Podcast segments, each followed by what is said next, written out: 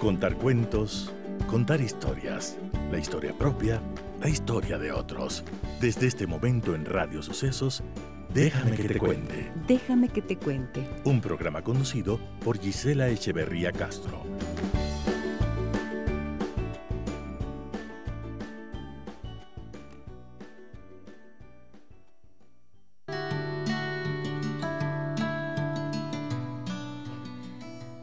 Somos vulnerables, hemos vivido el dolor y la frustración, hemos fallado y nos hemos sentido derrotados.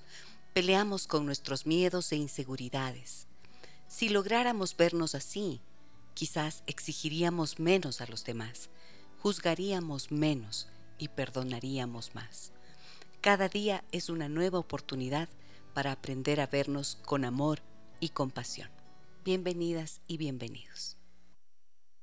Déjame que te cuente. Déjame que te cuente.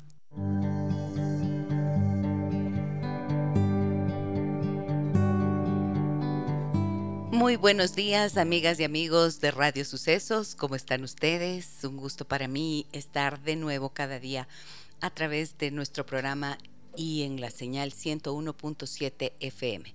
Quiero saludar a todas las personas que nos escuchan en www.radiosucesos.fm y a quienes ya empiezan a sumarse a nuestra transmisión en vivo en Facebook. Muchísimas gracias. Hemos superado los 12.000 ampliamente, así que si ustedes quieren ayudarnos a seguir ampliando la comunidad de personas que están interesadas en su desarrollo personal, en mejoramiento de sus relaciones familiares y de su vida en general. Ayúdennos a compartir la información que aquí aquí proponemos cada día y que a través de Facebook nos pueden ayudar a ampliar, como digo, esta comunidad. También en Instagram me encuentran como Giselle Echeverría Castro. Contenido de valor para todos ustedes y que lo puedan compartir para mí siempre es un motivo de agradecimiento. Gracias a todos ustedes.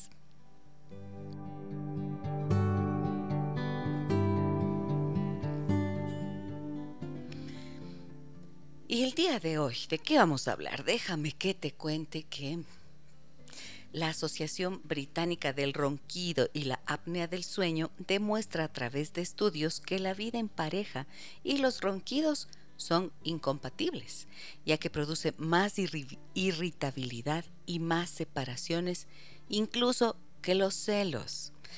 Esta mañana vamos a hablar de esto. ¿Qué pasa cuando en lugar de cantarte, de contarte cosas bonitas, te roncan al oído? Y em, tendremos a, a, las 10 de la mañana un contacto con el doctor Em, un contacto con el doctor Jorge Pesantes, quien es neurólogo y especialista en medicina del sueño y epilepsia. Con él vamos a, a él le vamos a preguntar qué es el ronquido, por qué ocurre y claro, tenemos algunas historias. Pusimos una mm, pusimos una pequeña pregunta en nuestras redes sociales y tenemos algunos testimonios ya. Entonces quisiera que ustedes nos cuenten si han pasado por esto les ha causado problemas en la relación de pareja o les causa problemas el ronquido de sus parejas. A ustedes les impide dormir. ¿Qué pasa? Cuéntenme. Y está conmigo Caro Monar para poder eh, trabajar en esta mañana con este tema. Hola Caro, buenos días. ¿Cómo te va? Hola Gise, buenos días. Perdón, buenos días con todos. Muy bien. ¿Tú roncas o no roncas? Creo que no. Nadie te ha dicho. Nadie me ha dicho. Si roncas o no roncas. Pero no me he despertado yo misma por mis ronquidos, así que supongo que no ronco. No roncas, pero las personas, yo no sé eso, si es que los que roncan se despiertan con sus propios ronquidos. Creo que se ahogan, así como... Sienten que se ahogan, sí. sí. Ok, pero bueno, vamos a ir, le vamos a preguntar mm, todas las características del, del ronquido al doctor Jorge Pesantes, que ya nos acompañará en breve. Y mm, mientras tanto, quisiera que leamos las eh, respuestas que nos han dado de lo que consultamos en redes sociales. Sí, hicimos una, ¿Qué nos dicen? una encuesta en Facebook y en Instagram y nos dijeron, solo ver el techo. Antes lo movía para que despierte y deje de roncar, pero no funciona. A ver, pero la pregunta que les hicimos, ¿cuál fue? La pregunta fue, ¿qué sueles hacer cuando tu pareja ronca? Ya. Y ahí nos dicen, la primera respuesta dice... Solo ver el techo. Antes lo movía para que despierte y deje de roncar, pero no funciona. Ajá, o sea, ver el techo quiere decir que esta persona se despierta, y ya no puede dormir. Ajá, esa es una de las consecuencias. ¿Qué más? Nos dice, le acomodo la almohada y su cabeza. Otra persona, ¿quién es? Dinos los nombres. Jess, y la Yapsi. Ya. Jess dice que qué? Le acomodo la almohada y su cabeza. Ya. Pucha, cuando yo oigo eso digo, ¿Cómo será? Le acomodas la almohada. O sea, en realidad significa que te despertaste para poder hacer eso. Ya te ¿Y cómo le acomodas la almohada? ¿Y cómo le acomodas la almohada? O sea, con suavidad o te la quitas de golpe. Pobrecitos. Andrés nos dice, tenaz, fue brutal, porque mi ex fuma o fumaba y era terrible. Entonces, claro, allí tienes como uno de los um, de las consecuencias del fumar excesivo también. Ajá. Que es una de las causas de... Sí, ¿qué más? Eh, María Luisa nos dice, lo muevo, pero me quita el sueño y no descanso bien. Blanca, yo tengo un tema con eso. No puedo elegir pareja si sé que ronca. Es un filtro fundamental. Pero imagínate, y ya quiero saber cuál es el, cuál es la incidencia, ¿no es cierto?, del ronquido, porque dense cuenta lo que les leía aquí este pedacito. O sea, no es cualquier cosa, porque esta Asociación Británica del Ronquido y la Apnea del Sueño dice que a través de los estudios que ellos han realizado, han realizado, perdón, la vida en pareja y los ronquidos son incompatibles. O sea que lo que dice Blanca va por allí. Sí. Es incompatible, porque si te llega a fastidiar tanto, te despiertas todas las noches, ¿cómo haces para poder conciliar estas dos cosas. A ver, ¿qué más? Joana nos dice, no me hago lío, me pongo tapones en los oídos y duermo. Bueno, una buena solución, usar tapones para que no tengas que despertarte. Bien, ¿qué más? Pero supongo que para llegar a eso es que ya pasaste algunas, algún, tiempo, de lidiando y buscando la solución.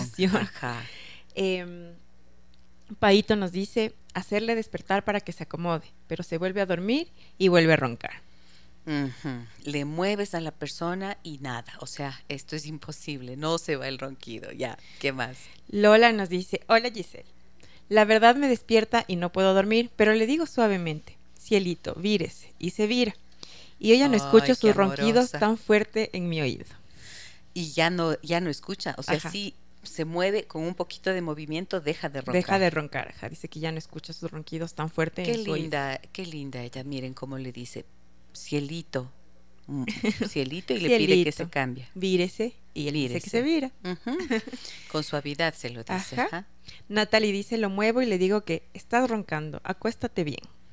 Ahí ya no sé si está, si solo es percepción, pero ahí me parece que ya hay como una, una impaciencia, ¿no es cierto? es que me pongo a pensar, estás roncando, estás roncando, muévete, claro.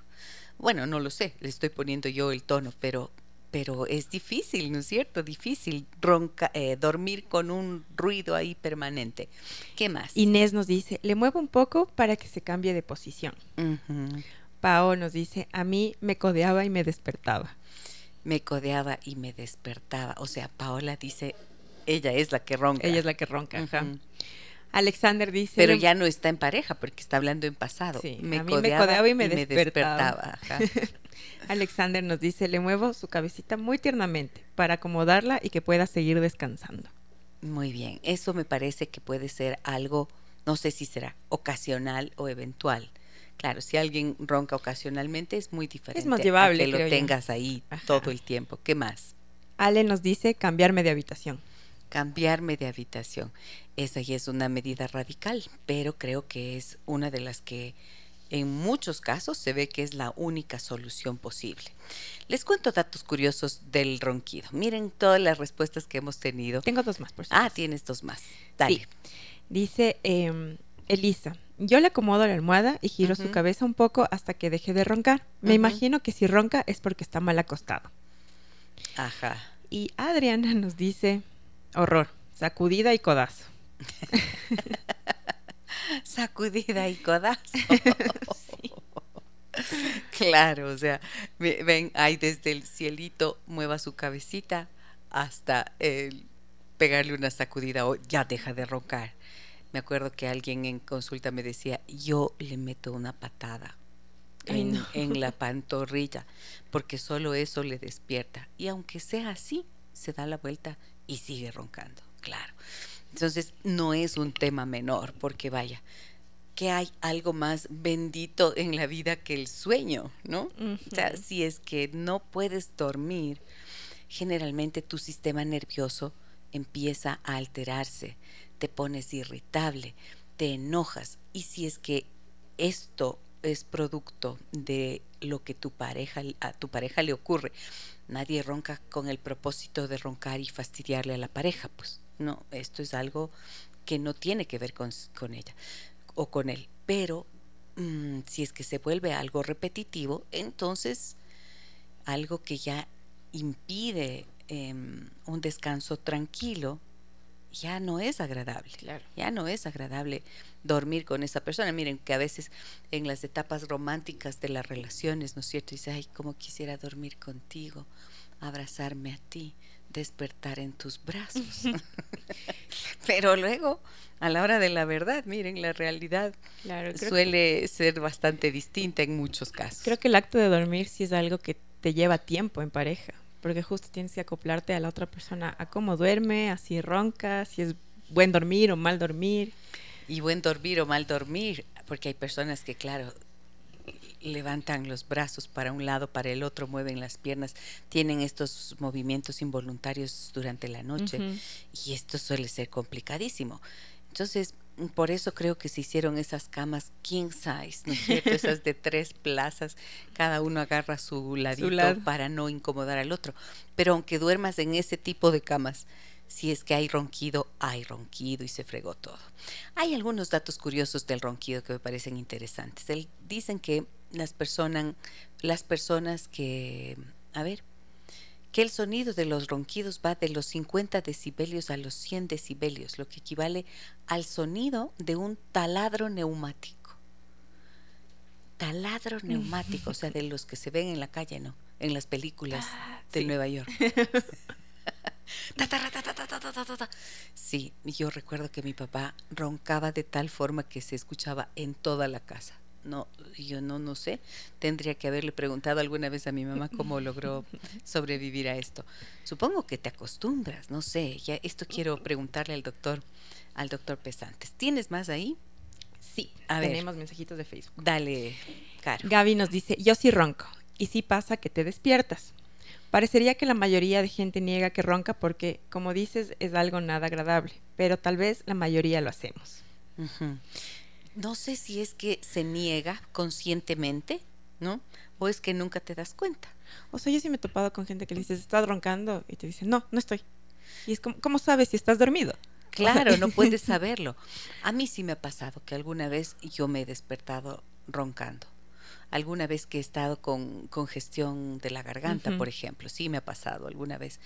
Pero yo me doy cuenta y creo que me reacomodo y ya. Pero pero el que sí ronca de verdad es el Leo. oh.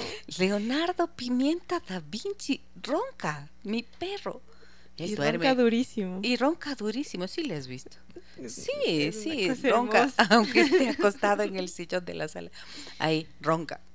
Y además hace, tiene movimientos involuntarios. tiene pesadillas. Ah, no, parece que sueña que corre. Y entonces se le ve que mueve las patitas. Y, incluso ladra en sus sueños. Sí, los perritos roncan. nosotros tan tiernos. Los perritos, roncan, no sé, pero... como que lindo, está roncando. Eh, qué lindo como ronca mi perro, pero no es igual en la relación de pareja. Tiene sus grandes repercusiones. Entonces, yo quiero saber, ¿tenemos ya al doctor Pesantes en, en línea? Estamos... Eh, Ah, en cinco minutos lo tenemos con nosotros. Muy bien. Sí, más mensajes. Más mensajes. Adelante, Caro. Judith nos dice, bendecido día.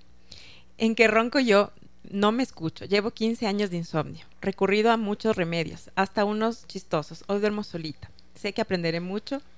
Hoy, mil gracias por el programa. ¿Cuáles son esos remedios que has intentado? Cuéntanos, por favor, y ustedes también cuéntenos. Además de hacer esto, ¿no es cierto? Moverle a la pareja, decirle que no ronque, alguno meterle su codazo y sacudida, otro mover su cabecita y acomodar la almohada, otro eh, alguien con más ternura y alguien con más irritación, ¿no es cierto? Nos están contando cómo lo manejan.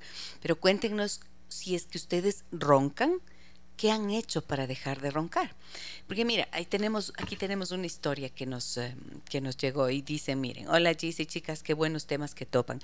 Yo quiero contarles que me fui a vivir con mi novio a los seis meses de estar juntos. Él roncaba, pero yo pensaba que el amor lo podía todo.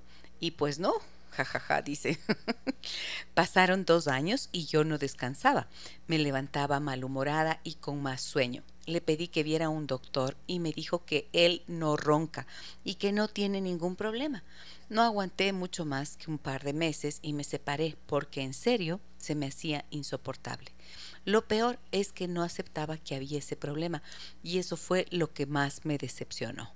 Saludos, les escucho siempre en mi trabajo. Soy Luisa. Muchas gracias, Luisa, por escucharnos y saludos a ti y a todas las personas que están en tu trabajo y escuchan nuestro programa. Pues miren, aquí está un relato completito. Dos años ella en pareja. En pareja y ya no lograba descansar si no duermes bien, como, como dice la Asociación Británica del Ronquido y la apnea del sueño, se produce más irritabilidad. Esto produce más separaciones que los celos en las relaciones de pareja. ¿Y por qué? Porque nadie puede soportar que te quiten algo tan preciado como tu sueño. Yo tengo una historia. Tu posibilidad de descanso. A ver, cuenta tu historia. En un paseo familiar eh, fuimos primas, tías y todo. Y entonces compartimos la habitación y una tía mía, Dios, roncaba, justo como dice que suena como un taladro. Sí. Dice, no tienes idea, con mi mami no pudimos dormir toda la noche. O sea, como que intentabas quedarte de a poquito dormida y luego sonaba y otra vez te despertabas. Y claro, te pasas irritada toda la noche porque estás como que entrando ese sueño profundo y te despiertas y como tú dices, el sistema nervioso se altera y estás luego irritada, así como... Ah". Necesitamos el silencio ante todo para poder descansar bien y alcanzar un sueño profundo. Ajá, de descanso. Y lo, lo, curioso es lo que justo tú comentabas, de no sé si es que la gente se acostumbra, pero la, la, la hija y, o sea, como que la familia de, de, de ella, de la casa, dormían tranquilamente. Dormían tranquilos. Entonces, ajá, no sé si es que es costumbre. Te puedes acostumbrar también, ¿no? sonido, no sé. Ok, muy bien. Voy a ir a un brevísimo corte comercial, amigas y amigos, y vamos a regresar enseguida para desarrollar este tema y la entrevista que tenemos prevista con el doctor Jorge Pesantes, perdón, neurólogo y especialista en medicina del sueño y epilepsia, donde vamos a comprender bien todo lo que implica el ronquido, qué cosas se pueden hacer para curarlo, si es que esto se puede llamar así. Y mm, también hablaremos un poco más de cómo lo pueden resolver a nivel de la relación de pareja cuando esto se convierte en una incomodidad. Volvemos enseguida. Estamos de regreso en Déjame que te cuente con Gisela Echeverría. Déjame que te cuente. Déjame que te cuente. ¿Qué pasa cuando te roncan al oído? Ese es el tema del que hablamos en esta mañana, amigas y amigos. Muchas gracias por su interés. Gracias por todas las historias que nos están contando y las dificultades que tienen a causa del ronquido. Y mm, también les he dicho, cuéntenme qué están tratando de hacer para resolverlo, porque hasta hoy solamente sabemos lo que ustedes hacen para tratar de que su pareja ya no ronque o les deje dormir durante la noche. Pero, ¿y si ustedes son los que roncan? ¿Y si son la pareja de alguien que ronca? ¿Han hecho algo? ¿Han hablado del tema? ¿Han buscado ayuda? Nos lo cuentan a través del 099 55 6 39 90 y también en Facebook donde hacemos nuestra transmisión en vivo. Ahora ya estamos aquí en línea con el doctor Jorge Pesantes y le doy la más cordial bienvenida. Buenos días, doctor, ¿cómo está usted? Eh, buenos días, ¿cómo están? Bien, eh, muchas gracias. Gracias por aceptar nuestra invitación y bienvenido al programa. Eh, muchas gracias, gracias por, la invitación y esperemos que se puedan solventar algunas inquietudes. Doctor, ¿usted ronca? Sí, sí. Sí, ronca. sí, sí, ronca. Sí, ronca. ¿Y qué, y qué ha pasado? ¿Y cómo le va con ese ronquido? A ver, ¿qué implicaciones tiene el ronquido? No, lo que pasa es que el ronquido es un, es un síntoma. Hay, hay un grupo de trastornos del sueño que se llaman los trastornos respiratorios del sueño. Y este grupo de los trastornos respiratorios del sueño van, es un espectro que va desde el ronquido, el ronquido primaria, hasta un trastorno que se llama apnea de sueño, eh, en diferentes grados de severidad.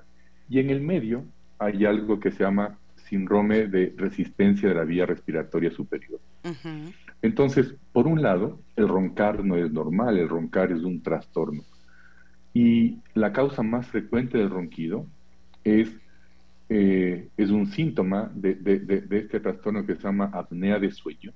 Y la apnea significa periodo en que el paciente deja de respirar porque se cierra la vía respiratoria superior.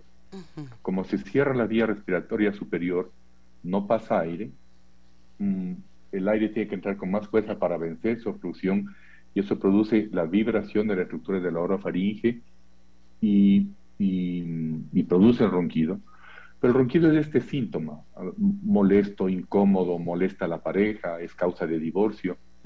Pero el ronquido ah, eh, eh, significa que hay la, la, obstrucción en el paso de aire. Entonces, como no pasa aire, baja la cantidad de oxígeno. Como baja la cantidad de oxígeno, este fenómeno se llama hipoxemia. Entonces, esta hipoxemia hace que se retenga CO2. Hay unos sensores en las carótidas y de ahí por una vía al sistema nervioso central produce un fenómeno que se llama un microdespertar. Estos microdespertares, por un lado, es el mejor estímulo para que el paciente pueda volver a respirar, pero por otro lado interrumpe el sueño y, por eso el, paciente que ronca habitualmente tiene sensación de cansancio, sueño, decaimiento durante el día. Entonces, el paciente que tiene apnea de sueño tiene síntomas nocturnos, ronquido, sueño de mala calidad, sueño interrumpido, eh, eh, la pareja se queja que se mueve mucho, eh, el paciente se despierta con una sensación de estar cansado, abotagado, de no haber dormido bien, produce somnolencia excesiva, síntomas nocturnos, decía, y síntomas diurnos. Sí. El más frecuente, la somnolencia excesiva en el día, sensación de cansancio, se duerme en cualquier circunstancia, en el trabajo. Eh, tenía un profesor que mientras daba, estaba en las reuniones como paciente, un profesor que estaba en las reuniones de, curso y, se despertaba cuando ya se acababan las reuniones, eh, accidentes de tránsito. Entonces, ah, o sea, es peligrosísimo, produce, en definitiva. Produce somnolencia excesiva, eh, trastornos de memoria, concentración, trastornos de ánimo, de humor, incrementa hasta siete veces más el riesgo de accidentes de tránsito y accidentes laborales, em, dolor de cabeza en la mañana.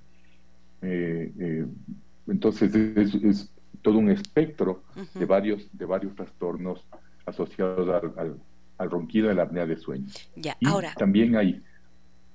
permíteme. Antes, que se vaya la idea. Ok, diga. Ah, hay, hay, hay, evidencia que el, las apneas de sueño es un factor de riesgo importante para. Eh, un factor de riesgo importante para. Ah, ah, con factor de riesgo cardiovascular, hipertensión arterial, arritmias cardíacas, eh, enfermedad cerebrovascular, diabetes, obesidad, eh, trastorno metabólico. Ahora, doctor, ¿de qué depende que unas personas ronquen y otras no lo hagan? ¿A qué se debe esa obstrucción y quiénes serían las personas como más propensas a padecerlo? A ver, em, la, descripción inicial de este trastorno de apnea de sueño se hizo en pacientes obesos, mórbidos, con, eh, asociados con cuello corto, hipertensión arterial y con hipoventilación. Ahora, ese se conoce como otro trastorno del sueño, que es el síndrome de obesidad hipoventilación.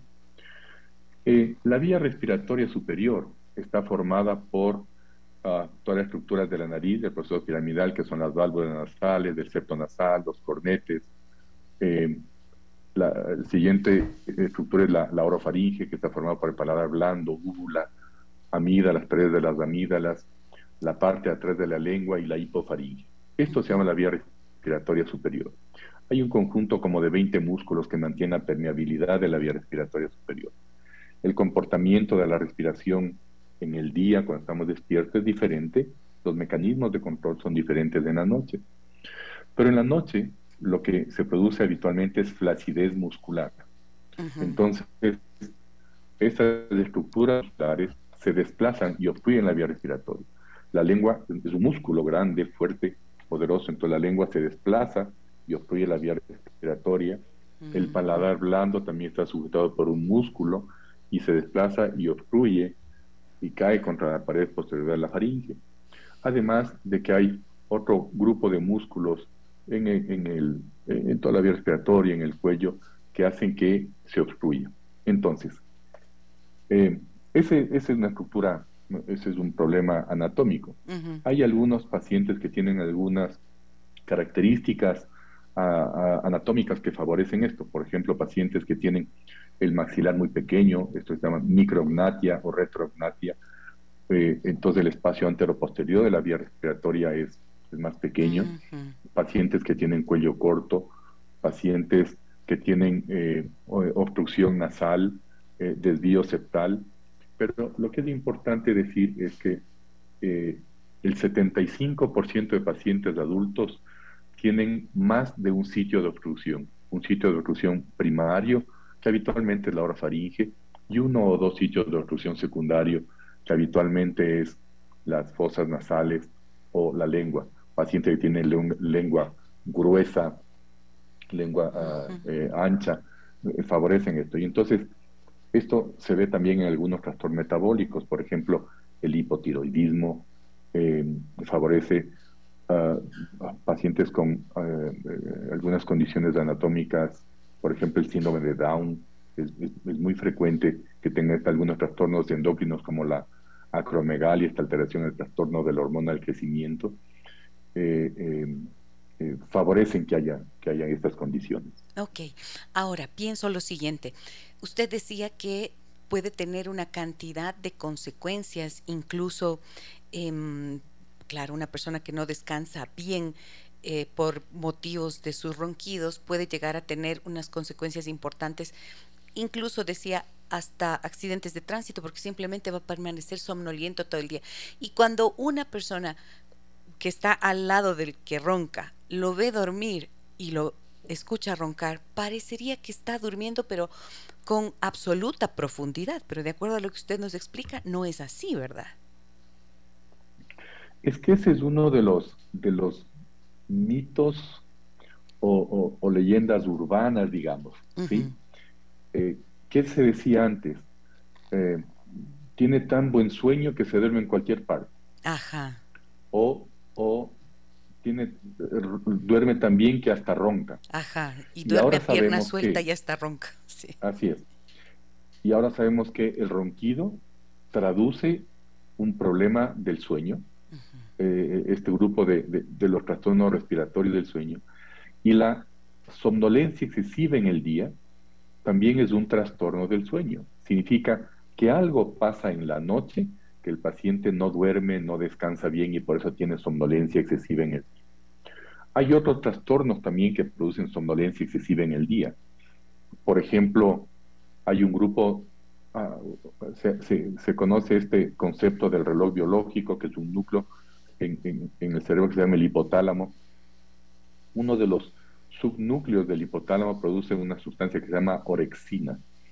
Y cuando hay alteración en la producción de esta, de esta sustancia, en estos núcleos, produce un trastorno que se llama eh, eh, eh, hipersomnia, la, narcolepsia, que, es, que es una alteración del sistema nervioso central. Eso produce somnolencia excesiva en el día. Malos hábitos del sueño, otra causa de somnolencia excesiva.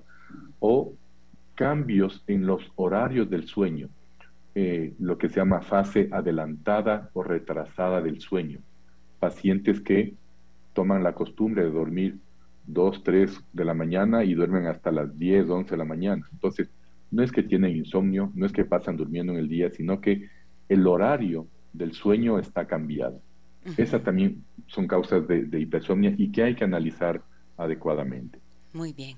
Ahora, doctor, usted es neurólogo especialista en medicina del sueño y epilepsia y dentro de su consulta habrá visto la cantidad de, personas que lo que van a, buscar su orientación y su tratamiento, habrá visto las consecuencias que eso tiene en las relaciones de pareja. Porque si uno duerme solo y entonces y ronca eh, pues todo lo que quiera, ¿no es cierto? No pasa mucho, además de lo que usted nos ha contado, no le pasa mucho a nivel relacional, pero cuando están casados y duermen con alguien más, hombres o mujeres que roncan de la forma que usted nos ha explicado, tienen dificultades. ¿Qué es lo que usted ha visto con más frecuencia que pasa en las relaciones de pareja de quienes le consultan? Una, una cosa importante es que un tercio de pacientes que tienen apnea de sueño tienen disfunción eréctil. ¿Sí? Hay, entonces hay una alteración importante en la esfera sexual. Eh, lo otro, eh, eh, incluso hay una tendencia a nivel mundial de, dormir en camas separadas para no molestar el, sueño de la pareja. Pero dentro de la pareja lo que, lo que se produce es eh, dormir en habitaciones separadas, como le decía, es causa de divorcio, y, cosas anecdóticas. Me contaba un paciente que detesta salir de vacaciones porque no puede dormir en con, su, con su esposo, porque, em, porque le toca dormir en la misma habitación, y hay veces que la, esta, esta, persona le toca ir a dormir a la tina de baño para no oír el ronquido de su esposo, ¿sí? en, un, en un hotel. Entonces, son, son cosas eh, anecdóticas, pero producen una afectación importante en, la, en, la relación, en la relación de la pareja. Y en los Estados Unidos, que hay estadísticas, eh, eh, es una causa importante de divorcio el ronquido. Exactamente. Y aquí nos han, hemos nosotros preguntado a los oyentes y mm, a las personas que nos eh, acompañan en las redes sociales y nos han dado una cantidad de, de, respuestas que nos hablan precisamente de lo incómodo que puede ser y de cómo la persona que está junto al que ronca le mueve la cabecita, le da un codazo el más extremo, otro con suavidad dice que le mueve la almohada. Em, y que pasa por un y también, Perdón que interrumpa, y también, y, también, y también es una causa de trastorno del sueño en la pared. Exacto. Porque como, no, como no puede conciliar, entonces produce una forma de insomnio. Porque además, como eh, en, pacientes roncadores severos, eh, eh, la pareja se da cuenta que hacen los episodios, estos episodios de apnea, es decir, el paciente se queda sin respirar. La pareja le ve que, que, deja de respirar. Y entonces está preocupado siempre de que respire y se deja de respirar, eh, eh, estimularle para que se mueva. Entonces, produce una disrupción, una alteración importante en, el sueño de la pareja también. Exacto, esa es la consecuencia. Pues entonces, si los dos tienen estas dificultades al dormir, evidentemente estarán mucho más irritables al día siguiente, ¿es así o no? Así es, así es, como, como, como decía, eh, eh entre los síntomas de, la apnea de sueño, mm, somnolencia excesiva, cambios de ánimo, de humor, trastorno de memoria, concentración, problemas laborales importantes, porque la persona se queda dormido. Eh, eh, como, como antecedente, se, considera que este, por ejemplo, este, este accidente del petrolero del Exxon Valdez en, Alaska, eh, que fue hace algunos años, y el del transbordador espacial que explotó, se considera que el personal de tierra, que, en, el en, el caso del transbordador o en el del eh, este petrolero, el, personal que estaba encargado de, de la de las maniobras del, del, barco tuvieran algún trastorno del sueño y fueron por eso los accidentes. Entonces, es causa de... Y, aquí nosotros vemos, todas las, todas las semanas, en la época de la pandemia menos porque había menos, menos tráfico, pero montón de accidentes de, de, tráfico, los buses eh, se chocan, muertes por doquier, y el reporte de de los sobrevivientes de los accidentes en las declaraciones a la policía dice el chofer se quedó dormido. Entonces, es, es importante y yo estamos tratando de legislar para eso. Ok, doctor. Ahora, eh, usted mencionó el sobrepeso como una de las causas, el sobrepeso, la obesidad, una de las razones que podrían estar asociadas al ronquido. ¿Y es verdad que es más común en los hombres que en las mujeres? Sí, sí. Em, el sobrepeso se asocia mucho con, con, apnea de sueño. Eh, y en los hombres es más frecuente. Eh, hay un estudio en Estados Unidos que es muy importante, 16% de hombres, 9% de mujeres. Eh, es un estudio en Wisconsin. Em, pero en las mujeres, a partir de la menopausia, y eso tiene que ver con el, cambio metabólico, hormonal, el aumento de peso en las mujeres en esa época, en las mujeres postmenopáusicas se vuelve tan frecuente como en el hombre. Muy bien. Ahora, eh, tengo aquí algunas preguntas del, público que me gustaría compartirlas con ustedes, con usted, doctor. Por ejemplo, me dicen, eh, ¿dónde estaba? Me dice Elmira, yo ronco durísimo, siento que me desconecto del mundo y que mis oídos se conectan a mi nariz y mi boca y como que se cierra todo mi sistema y no escucho nada. Duermo profundamente, no escucho nada, pero quienes duermen a mi lado no pasan una buena noche. Entonces, este es ¿hay alguna diferencia en este ronquido en el que ella no siente nada y parece que descansa bien profundamente? Pero claro, el que, al que le produce el trastorno del sueño es a la pareja o a la persona que esté con ella.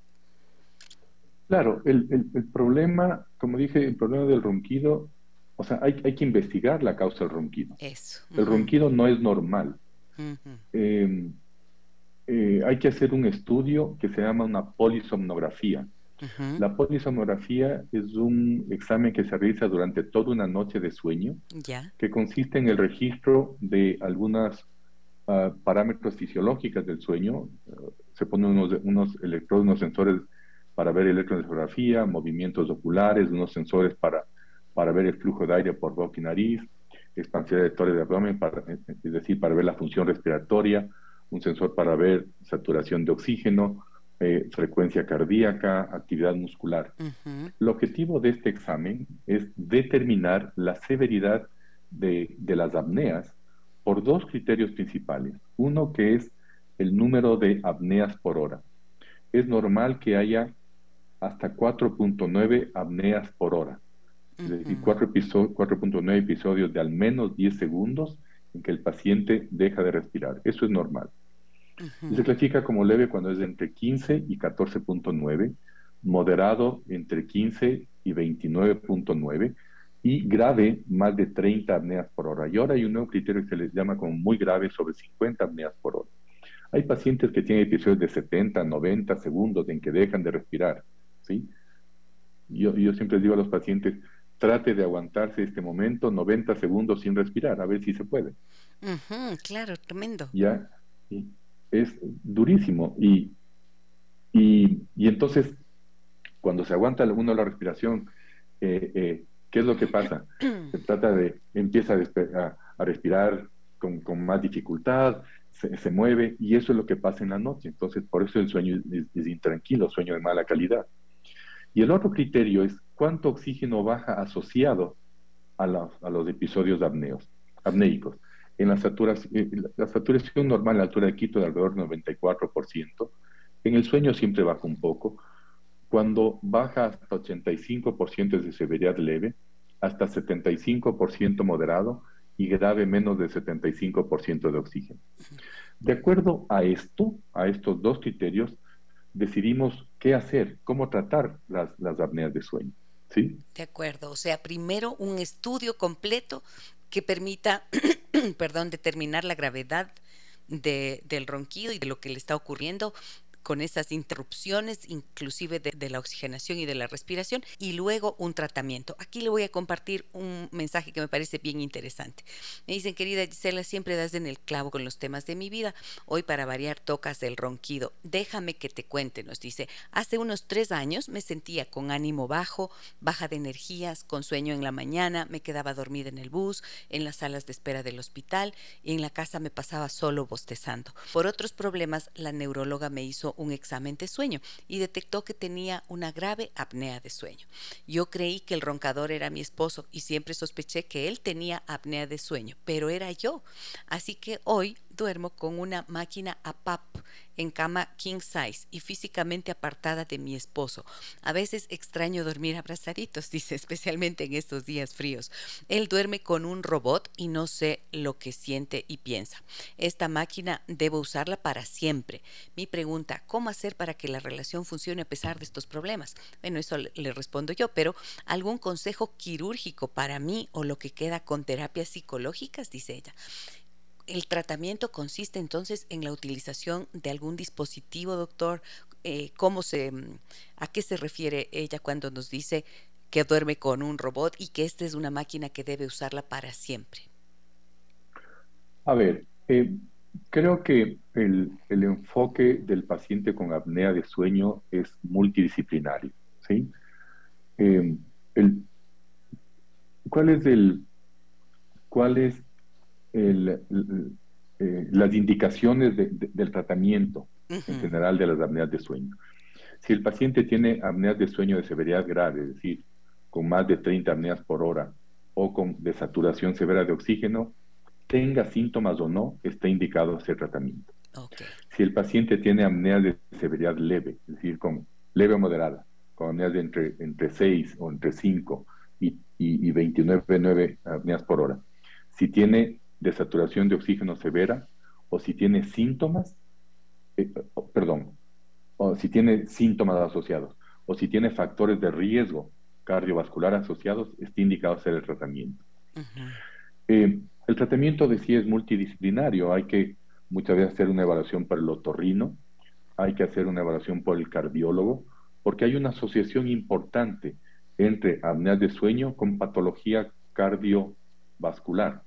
Todo paciente joven, menos de 45 años, eh, hipertenso, que no se encuentra causa, debe investigarse apnea de sueño.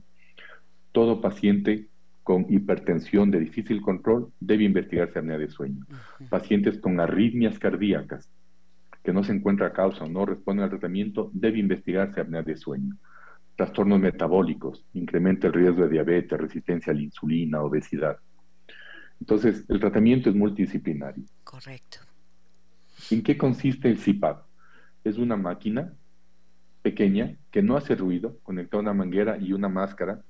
No es una máscara muy grande, ahora hay muchos dispositivos de diferente tamaño y eh, este indicado, hay indicaciones para cada paciente, que lo que hace es botar aire a presión, es como un compresor que bota aire a presión y produce una dilatación neumática de la vía respiratoria. Entonces, como se distiende la vía respiratoria, ya no hay resistencia en el paso de aire y ya no hay ronquido. Y como ya no hay obstrucción en el paso de aire, ya no hay este fenómeno de hipoxemia. Y como ya no hay hipoxemia, ya no hay microdespertares y, y mejora la calidad de vida del paciente. En realidad, eh, el dormir con esta máquina eh, puede tener algunas dificultades de acostumbramiento al inicio, pero el beneficio que produce, que produce esto es significativo. Yo diría que eh, no produce una, una gran alteración en, en, en, la, en la, relación de, de, pareja. Creo que hay que entender el beneficio del uso del CPAP.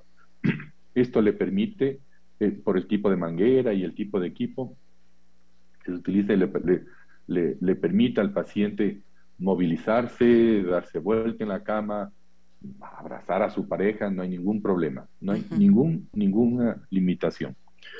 Eh, en pacientes que no tienen, hay, hay, varios tipos de apnea. Hay algunos pacientes con un tipo de apnea que se llama central, que se asocian con problemas cardíacos. Entonces hay que tratar el problema cardíaco para mejorar el, el, problema respiratorio del sueño. Eh, hay pacientes que tienen eh, obstrucciones severas de la vía respiratoria y necesitan una presión muy alta de, presión con el CPAP. Entonces, se pueden beneficiar de eh, hacer algunos tipos de cirugía.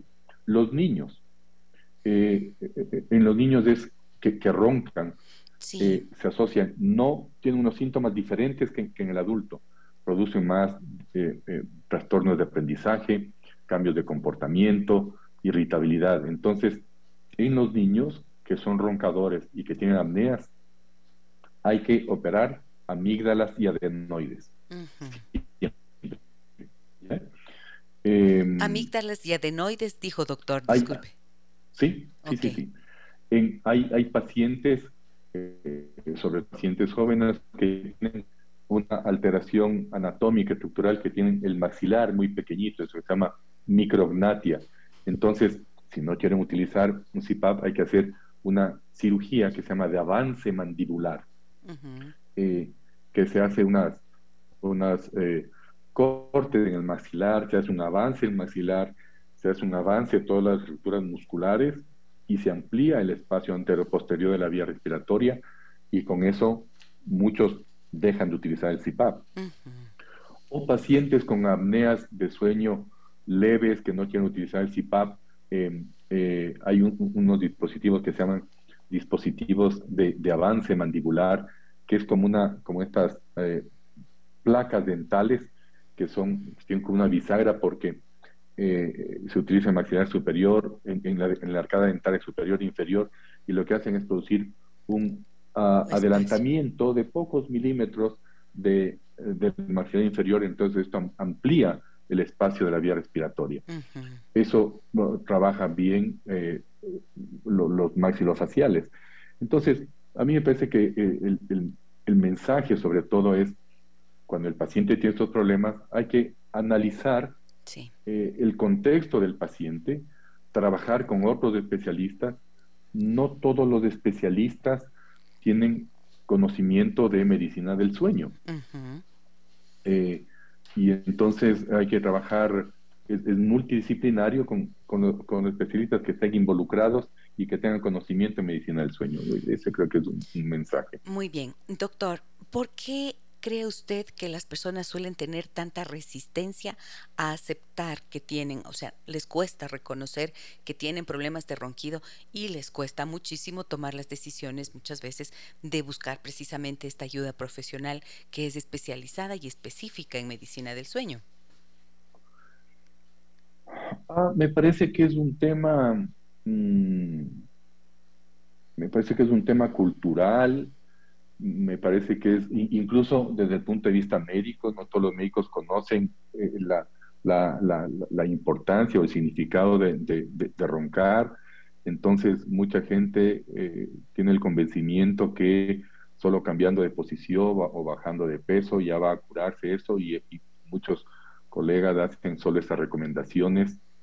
Y, y, creo que es un tema de, de conocimiento. Creo que hay que difundir más. El programa que usted está haciendo es muy importante porque eh, se da a conocer la importancia de un síntoma que se considera normal, pero que tiene una, ah, una gran eh, repercusión en la calidad de vida del paciente y eh, es un factor de riesgo cardiovascular importante y en la salud. Muy bien. Doctor, me dicen, ¿a qué, dónde pueden localizarlo, dónde pueden acudir para poder Em, hacer o iniciar un tratamiento con usted. ¿Me puede ayudar con sus números de contacto? Sí, la, clínica del sueño está ubicada en Neurovida, en la Torre Médica 3, en la calle San Gabriel y Nicolás Arteta, segundo piso. El teléfono es del 322-0170, es el de mi consultorio, el 322-0190 de, la clínica. Y, 322 0190. 322 0170. Ok, 322 0170 o 322 0190. Ahí está la clínica del un Número, hay un número celular que no me sé, que es del 099 470 8965. Muy bien.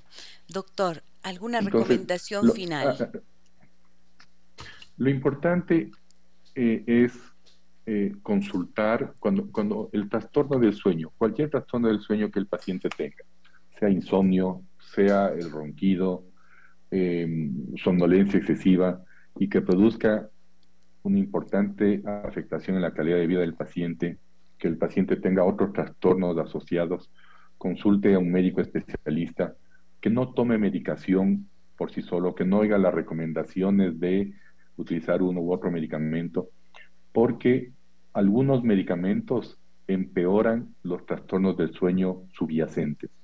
Entonces hay que consultar a un médico especialista, hay, hay, varios grupos, eh, y, de acuerdo a eso tomar la mejor decisión de diagnóstico y tratamiento. Como en otras enfermedades, si se hace un tratamiento mm, oportuno, ¿es ¿se obtienen mejores resultados que cuando ya es algo muy avanzado, verdad? Por supuesto que sí. Hay, hay como 100 trastornos del sueño descritos y la mayoría, con un diagnóstico y tratamiento adecuado, se controlan eh, eh, con, relativa, con relativa facilidad. Doctor, le agradezco mucho por acompañarnos en esta mañana. Gracias por su tiempo, por sus explicaciones, por la claridad de las respuestas y por eh, el aporte que le hace a nuestro programa en esta mañana. Muy amable. Con mucho gusto a las órdenes. Un gusto. Igualmente, un abrazo. Hasta pronto, doctor.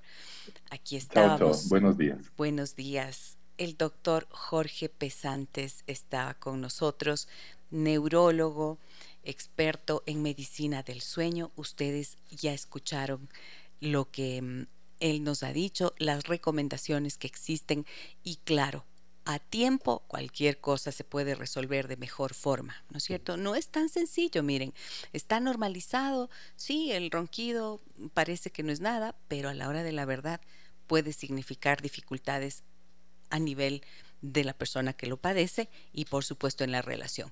Voy a ir a una pausa brevísima, regreso para dar las respuestas de cómo se puede manejar esto ya al interior de la relación de pareja, porque a veces hay resistencias para, para ir a la búsqueda de ayuda y la solución. Y bueno, voy a leer también los mensajes que nos han enviado, los intentos de solución que ustedes también han trabajado y continuamos con el programa. Volvemos enseguida. Una pausa y volvemos en Déjame que te cuente. Estamos de regreso en Déjame que te cuente con Gisela Echeverría. Déjame que te cuente. Déjame que te cuente.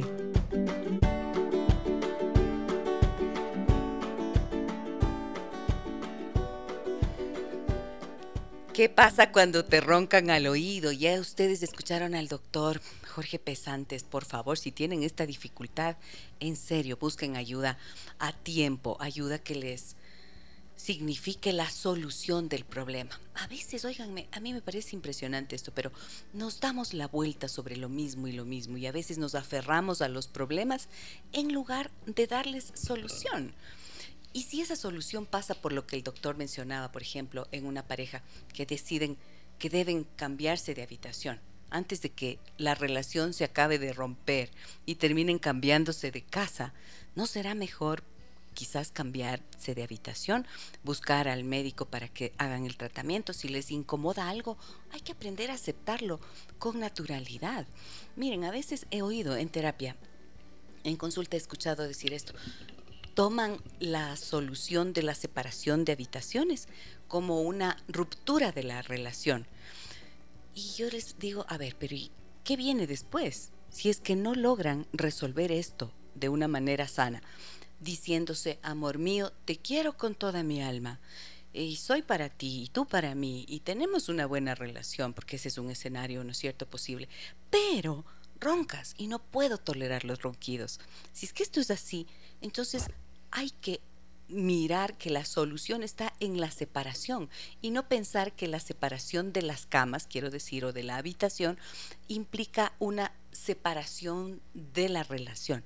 Pero sí se puede llegar a romper la relación si es que no actúan en base a las soluciones posibles, ¿no? Entonces creo que aquí hay que abrirse un poco. Dice, me acuerdo que alguien decía, es que yo no puedo dejar de dormir sintiendo la piel de ella. No puedo dormir, decía, si no le siento la piel de ella. Y ella decía, pero es que yo no puedo seguir viviendo con tus ronquidos. parecería que es dramático y que no hay salida, pero sí hay salida cuando la creencia de no puedo, en el caso de este señor, no puedo dormir sin su piel a mi lado, cambia.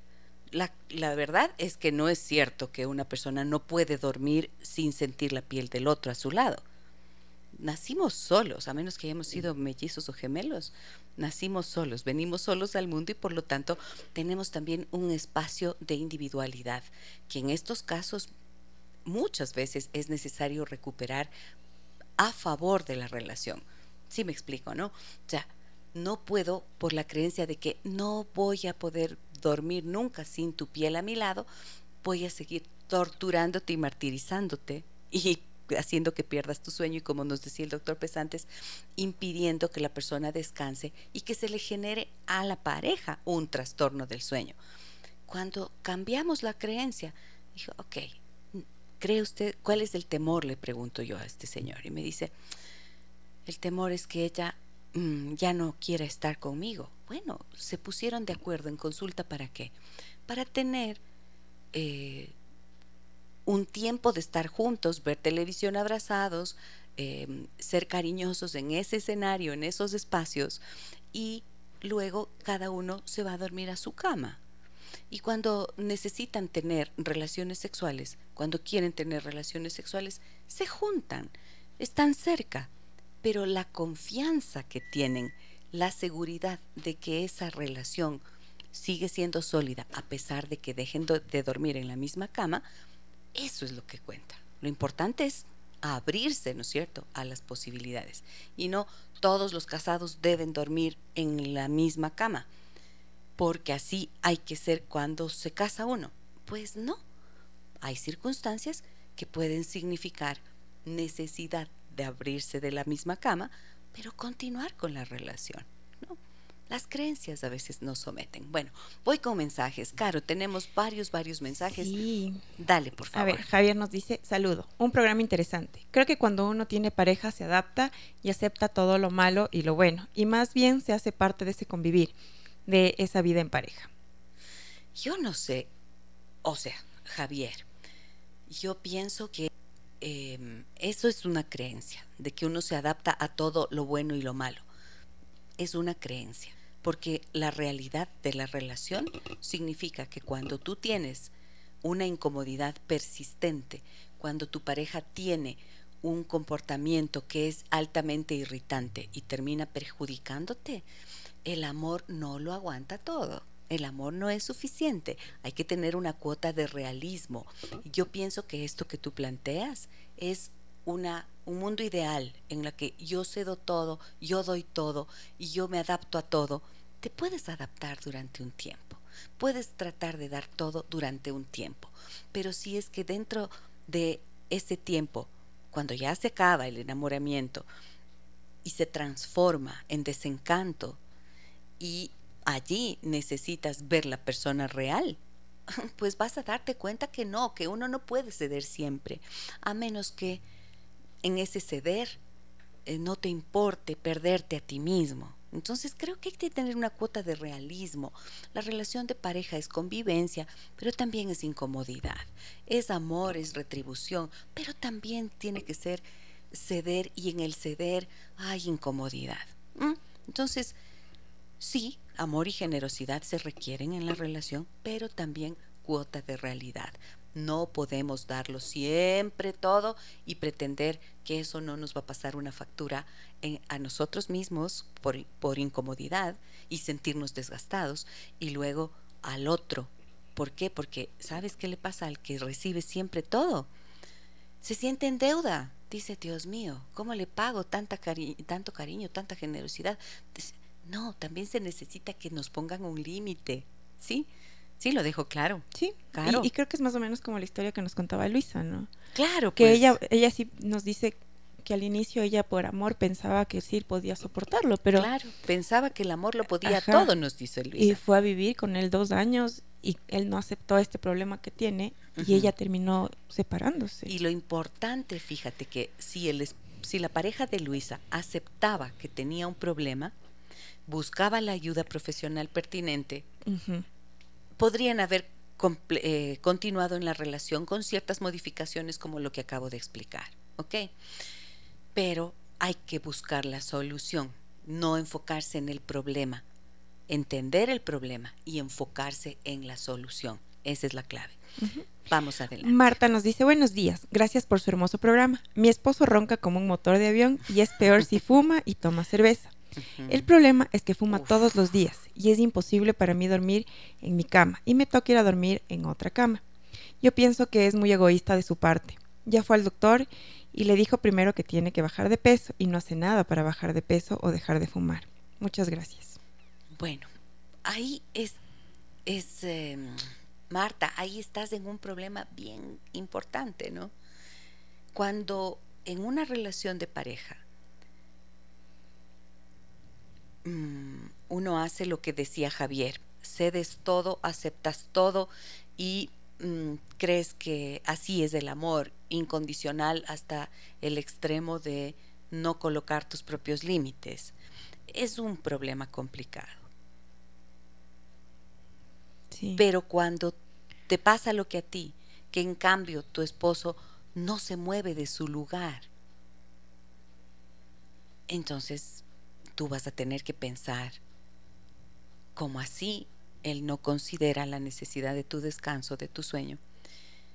Y también pensaría, ¿cómo así ustedes dos no se han sentado a hablar y proponer, por ejemplo, que las que duerman en habitaciones separadas sin que eso sea una amenaza para la relación. Porque si él no quiere bajar de peso, no quiere dejar de fumar, el médico ya le dice todo lo que le dice, y tú lo calificas de egoísta, entonces no será que podrías dejar que sea su responsabilidad, pero no tener que irte a dormir a otra cama, sino que decir, muy bien, mira, tú no has hecho esto que el médico te ha mandado y mm, yo no puedo descansar Así que de ahora en adelante vamos a cambiar, a organizarnos para que cada uno duerma en su habitación. Así él es responsable. Y como el doctor Pesantes nos dijo, miren, quizás puede esto significar también problemas de disfunción eréctil. Ya es responsabilidad del hombre que se resiste a buscar la ayuda y hacer lo que tiene que hacer para resolverlo, que también se ve afectada la vida sexual. Pero si se plantea una solución desde la madurez, la madurez es, te quiero, valoro todo lo bueno que me das, no me quiero divorciar de ti, pero necesito resolver el problema, no hacer que todo sea eh, un problema, o sea, no hacer que, que el problema del ronquido abarque todo, o sea, como no sirve nada porque ronca, no, seguramente tiene muchas cosas buenas, pero hay que resolver ese problema específico cámbiense de habitaciones. Si ya te vas a dormir a otra, pero sientes, tengo que dejar mi cama, que irás. Entonces, no, conscientemente, esta habitación es mía, esta habitación es tuya. ¿Qué te parece? Así, cada uno duerme en paz. Se puede manejar soluciones alternativas, caminos medios. Y como tú dices, dice sin necesidad de romper la relación. No hace falta romper la relación. Ya es suficiente con lo que tienen que, que lidiar, ¿no es cierto? Entonces, ¿para qué meterse en un problema? Y muchas veces, mira, la gente dice, es que, ¿cómo le dejo si le quiero tanto, pero ronca? O sea, sí. ¿Cómo le dejas si, si le quiere? Es diferente si se trata de un de, de una adicción, como en el caso que nos dice Marta, ¿no es cierto? Aquí ya hay una adicción al tabaco. Pues allí cada uno tiene que responsabilizarse. Tú haz lo tuyo, coloca el límite para que tú te sientas tranquila, ¿ok? ¿Qué más tengo por acá? Patricia nos dice, qué oportuna esta charla. Mi mami tiene 87 años y tuvo esa evaluación y requiere utilizar el CAP. Es compleja la decisión porque ella no acepta medicinas, médicos, etc. Entre los hermanos hay criterios diferentes. Necesitamos tomar acción. Ay, Dios santo, Patricia, creo que, miren, esta parte suele ser tan difícil, ¿no? Qué duro para los hijos Mm, que los padres que han envejecido se resistan a tomar acciones, a tomar soluciones, a buscar médicos, a tomar medicinas. Qué angustioso para ustedes, porque lo que quieren y lo que intentan siempre es ayudarle a que conserve su salud, ayudarle a que resuelva los problemas de salud, ayudarle a que conserve la vida. Es como una forma de decir te amo, decir ve al médico, cuídate, haz aquí, haz allá, haz más acá. Pero ¿saben qué yo me he dado cuenta? Las personas mayores, las personas que ya están en tercera y cuarta edad, en serio, a veces deciden no hacer nada, muchas veces porque ya no les interesa demasiado la vida. Y creo que allí hay que ponerse a pensar. Sé que lo que digo no es fácil, pero siempre he pensado que hay que analizar si es que lo que uno está haciendo ayuda a la persona o por el contrario le, le incomoda que le estén permanentemente insistiendo en que haga así, haga asado, haga cocinar. Yo creo que siempre hay que partir con las personas adultas mayores preguntando qué es lo que quiere, qué es lo que desea, qué es lo que necesita. ¿En qué te puedo ayudar, mamá? Si tiene este ronquido, ¿a quién le incomoda? Si la señora duerme sola, entonces, ¿a quién le molesta? Si ella no quiere ir al médico, es su decisión. Es difícil, no digo que no sea que sea sencillo lo que digo, pero a veces cuando le dejas a la persona que tome sus propias decisiones, es la única manera en la que experimenta las consecuencias de aquello y tal vez allí se abren entonces a nuevas posibilidades de solución. ¿Sí? Punto de vista nada más lo que comparto acá. Adelante, Caro, más mensajes. Sí, al WhatsApp nos mandan estos mensajes. A ver, acá tenemos varios. Ajá. Nos dice, buen día, es un placer para mí, perdón, dice, sí. escucharlas todos los días, me enriquezco. Déjame que te cuente cómo descifré que deje de roncar mi pareja. Un día me di cuenta que el amor no lo puede todo. Ja, ja, ja. Esperé que se durmiera y lo estudié y experimenté con él. Le quitaba la almohada, le aumentaba la almohada, lo empujaba, le codeaba, le puse una media limpia en la boca y lo movía y nada funcionaba. Entonces, cansada de que nada funcionara, decidí darme por vencida y solo me acerqué a él y lo abracé. Y se dio la vuelta y se durmió.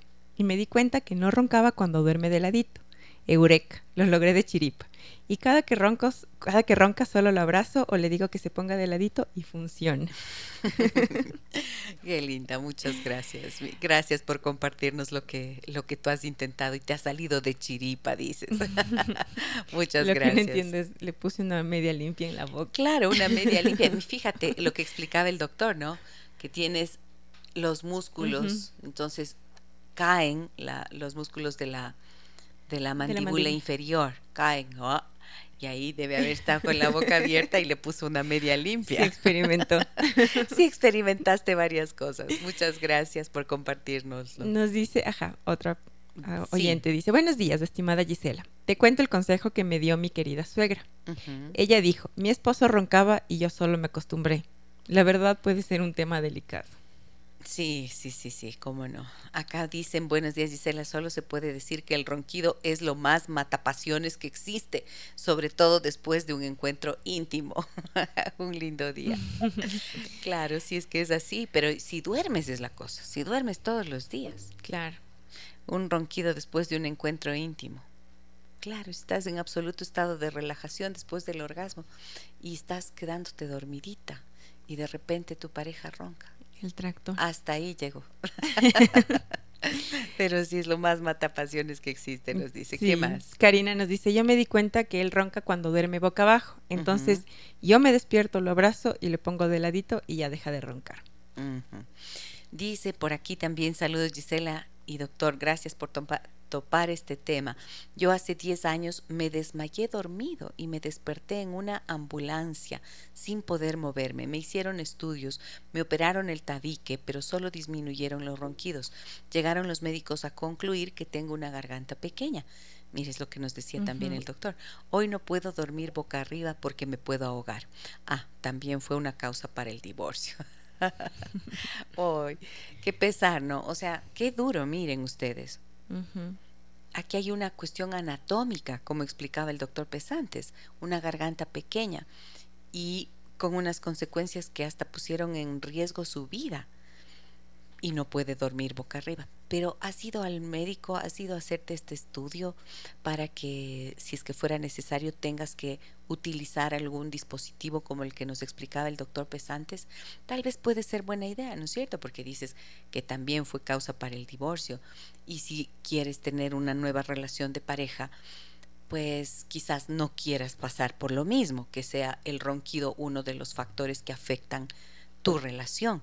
Entonces, busquen soluciones, busquen caminos. Gracias por la confianza. ¿Qué más mensajes tenemos? Tania nos dice, buen día mi querida. Dice, primero le digo, amor, acomódate la cabecita. Segundo le muevo y le digo que se acomode la cabeza. Tercero le muevo y me dice, amor, no me dejas dormir. Soy yo la que no le deja dormir. Pero no sé si estás diciéndolo, Tania, no sé si dices, soy yo la que no le deja dormir, eh, ironizando, porque al fin y al cabo se te está convirtiendo a ti en, en, eh, un problema el dormir, no vas a descansar. O sea, o la, eh, tu pareja te dice, no me dejas dormir, pero, ¿y yo? Ahí sería la pregunta. Y tú no me dejas dormir. A mí tú tampoco. Cariño. Por eso ya dice, con cariño le dice la primera. La primera, la segunda amor, más. Amor, estás roncando. le dice despacio. Amor, estás roncando. Amor, estás roncando. Buscar soluciones. Sí, Andrés nos dice, buen día Gise, déjame que te cuente. Desde hace cuatro años he comenzado a roncar, desde que me fracturé la nariz en un asalto. Me sometí a varias cirugías, pero me he grabado y ronco durísimo. Qué suerte que estoy soltero. lindo día. Te, grabaste. Creo que es una buena forma para ver si, si claro, pongan ahora una grabadorita en la noche y dejen el celular, pues la grabadora del celular. La grabadora del celular. Y ahí ya vas a saber qué tan insoportable puede ser tu ronquido. Buena idea. ¿Qué más tenemos? Gaby nos dice, mi abuelita ronca súper fuerte y ya van a cumplir 50 años de casada con mi abuelito. Ya. Él no logra descansar en la noche y por ello duerme en el día. Y ahora viven así, supongo que se acostumbraron a ello o es su rutina. Ella se molesta porque él duerme todo el día, pero tampoco ha hecho algo para mejorar esto de su ronquido. Y ahora duerme tan mal que le duele el cuello mucho. Mira, y claro, ahí está la clave, Gaby, gracias por lo que nos cuentas, pero aquí está la clave. No han hecho algo para mejorar lo de su ronquido. A veces las personas no hacen nada o algo porque no saben qué hacer o dónde ir, ¿no? Y precisamente hoy ya tienen una claridad. Miren, el doctor eh, que hemos entrevistado, el doctor Jorge, Pesantes, nos dice, hay una clínica del sueño, hay varios grupos de especialistas en este sentido. Asegúrense de elegir un buen profesional que les permita resolver de una vez por todos, ¿no es cierto? Eh, Luis Isa también pregunta, ¿qué doctor me recomendaría para conseguir mejoría? ¿Algún contacto? Y Gaby nos ha ayudado colocando los números que el doctor nos dejó, que es el 322 0170 y también mencionó él el 322-0190. Esos son números de la clínica del sueño Neurovida. Y mm, bueno, allí tienen una alternativa, pueden buscar otras, por supuesto, este no es un espacio comercial, solamente estoy mencionando la información que el doctor nos ha dejado. ¿Qué más nos dicen por acá? Janet nos dice, yo ronco igual, mucho, y cada que estoy durmiendo siento que me ahogo, no puedo respirar. De igual manera no puedo dormir bien, y con la persona que duermo también ha sido muy incómodo. En un tiempo me realicé una radiografía del tabique y me supieron decir que no podía respirar bien. Además, me comenzó a doler mis articulaciones, la cual no me dejaba realizar mis labores domésticas. Me afectó mucho esto. Comenté a la doctora y ella me supo decir que también en mis pómulos tenía pus, entonces me mandó medicación por dos meses. Pero ahora paso, pero paso ahora nuevamente, ha vuelto a roncar feo y me molesta porque no puedo respirar bien. Ok, entonces a ver, si tenías pus en los pómulos, eso suele llamarse sinusitis, creo, ¿no es cierto? Pero em, te han hecho una radiografía del tabique y lo que el doctor explicó es que si hay estos síntomas, si es algo persistente, entonces hay que hacer una evaluación del sueño, dijo, del sueño para mirar cuántas apneas existen durante la noche. Apnea, o sea, ese momento en que te quedas sin respiración por unos cuantos segundos. Imagínate, quédate pues ahorita 90 segundos sin respirar. Santísimo. Yo sí aguanto. Yo se aguanto. Mentira, o sea, 90 segundos sin respirar, pero eso le puede pasar a una persona que tiene esta dificultad. Entonces, no, no es solamente, no has tenido una solución final, Janet.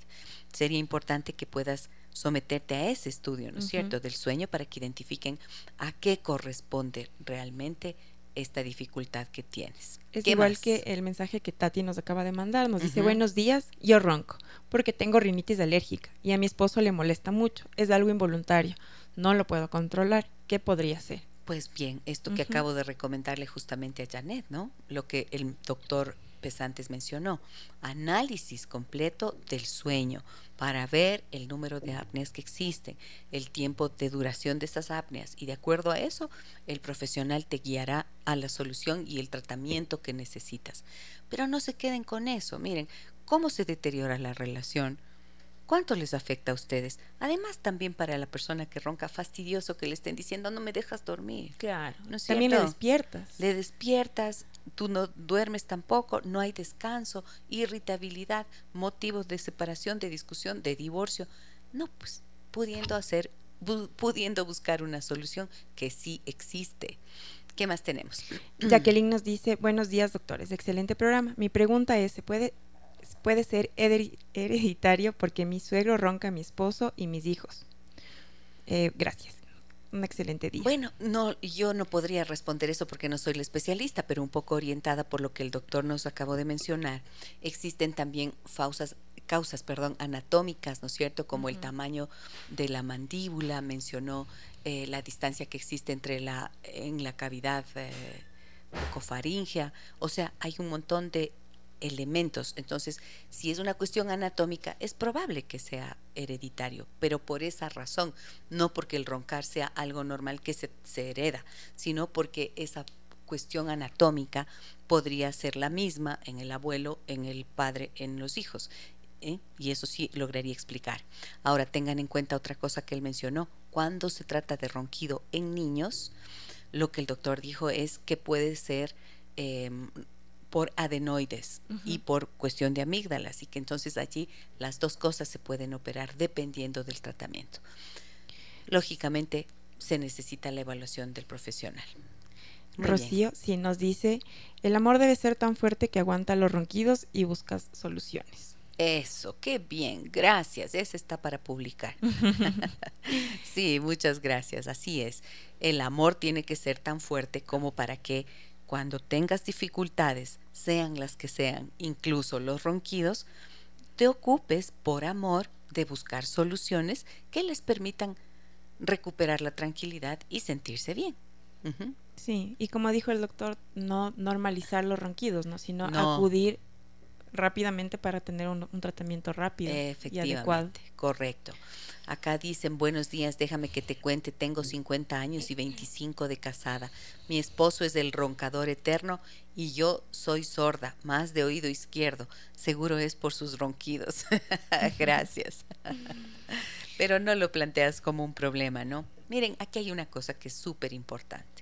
Este es un criterio con el que yo trabajo en mi consulta y este es un criterio que creo que de manera responsable también es importante considerarlo en todos los profesionales.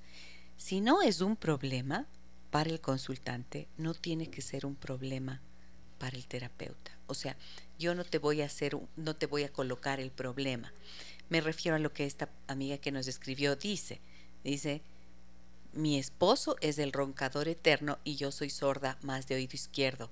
Seguro es por sus ronquidos. Pero para ella lo menciona como algo simpático no lo menciona como un problema. Entonces yo no te voy a decir, ay no, qué problema que tienes aguantando al roncador eterno. No, no, no. Si no es un problema y tú lo, te lo tomas divertido y te has adaptado, como le pasaba a mi mamá, adaptada, ella, este ronquido de mi padre lo vivió cuarenta y cuántos años, 49 años. Entonces, bueno, se adaptó. Hay personas que se adaptan. No, si no es un problema para ti y no es un problema para la pareja, no tiene que ser un problema para el terapeuta o para el médico o para nadie, a menos que, lógicamente, se contemple que esos ronquidos podrían significar algo, podrían tener algún efecto en la salud a nivel del corazón, como explicaba el doctor Pesantes, ¿ok? Muy bien. Nos dice, hola, excelente programa. Mi esposa y yo tenemos 15 años de casados. Ella ronca, pero si me voy a dormir en otra habitación, no puedo dormir bien. Es decir, da igual si me quedo o me cambio de habitación. ¿Y por qué no puedes dormir bien? ¿Será como la persona que yo conocí en mi consulta y que decía que no puede dormir sin sentir la piel de su esposa? ¿Será por eso? Tal vez es eso, ¿no es cierto? Tal vez es eso. ¿A eso te referirás? Entonces, creo que es importante pensar que, o sea, primero buscar el camino médico, ¿no es cierto? Vas donde el médico, te hacen los análisis, encuentran la razón del ronquido, te dan el tratamiento y se conversa eso en la relación al interior de la pareja para tomar acciones y ponerse de acuerdo en los cambios que haya que hacer. Eso puede significar incorporar al robotcito que nos comentaban hace un rato, el dispositivo que el doctor decía que no tiene, no impide de ninguna manera abrazarle a la pareja, o si es que llegara a ser algo que no, que es incómodo, también se puede hablar de cambiarse de habitación. Pero hay que romper las creencias, la creencia de no puedo, por ejemplo, la extrema, ¿no? La extrema en una relación de pareja, la creencia extrema es no puedo vivir sin ti. Eso es irreal. es irreal. Completamente. Sí podemos vivir, obviamente. Tenemos una vida en la que somos individuos, como ya lo decía. Entonces, quitarse la idea de la cabeza y abrirse a lo que facilite la solución. Ok, ¿qué más? Hasta ahí llegamos. ¿Tenemos más? Tenemos solo dos más que nos dice. Dos más. bueno, hemos leído bastante. Sí, mi Juli, su perrita, Ajá. roncaba muy fuerte. y Maru Silva nos dice, mi gato también ronca muy fuerte. Ajá. Como les contaba yo, mi Leo ronca durísimo. Mis perritos también roncan. También roncan. Sí. Y para ellos no hay nada. Ellos siguen. ellos siguen. Bueno, Gracias, Caro. Gracias, dice. Muchas gracias, amigas y amigos, por su confianza, por compartir con nosotros sus experiencias, por contárnoslo, por usar nuestra, el, nuestra frase, déjame que te cuente para compartir lo que nos quieren contar. El día de mañana nos reencontramos 9 y 30 y vamos a hablar de, de un tema, a ver qué les parece. Miren, ¿se acuerdan que hay está circulando en Netflix.